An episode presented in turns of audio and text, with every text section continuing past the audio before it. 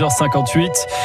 Et c'est euh, le joyau, un de nos joyaux du patrimoine que vous nous proposez à la visite ce matin, Claire Vankin. Alors une petite idée sortie encore aujourd'hui parce que qui dans notre département n'a pas été au moins une fois visiter la célèbre bâtie d'Urfé, un domaine renaissance rempli de secrets.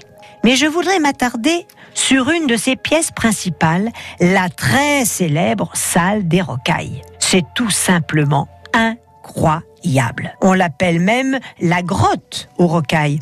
Et je vais vous dire que c'est la seule grotte artificielle, hein, je dis bien artificielle, du XVIe siècle, encore conservée en France. Cocorico, c'est chez nous. Cette salle est d'inspiration italienne.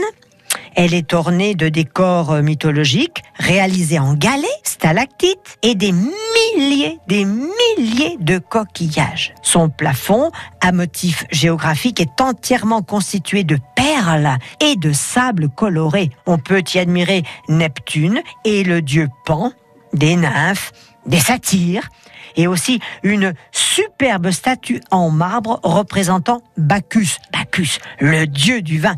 C'est absolument incroyable. Vous en prenez les yeux. Et surtout, vous admirerez le talent des artistes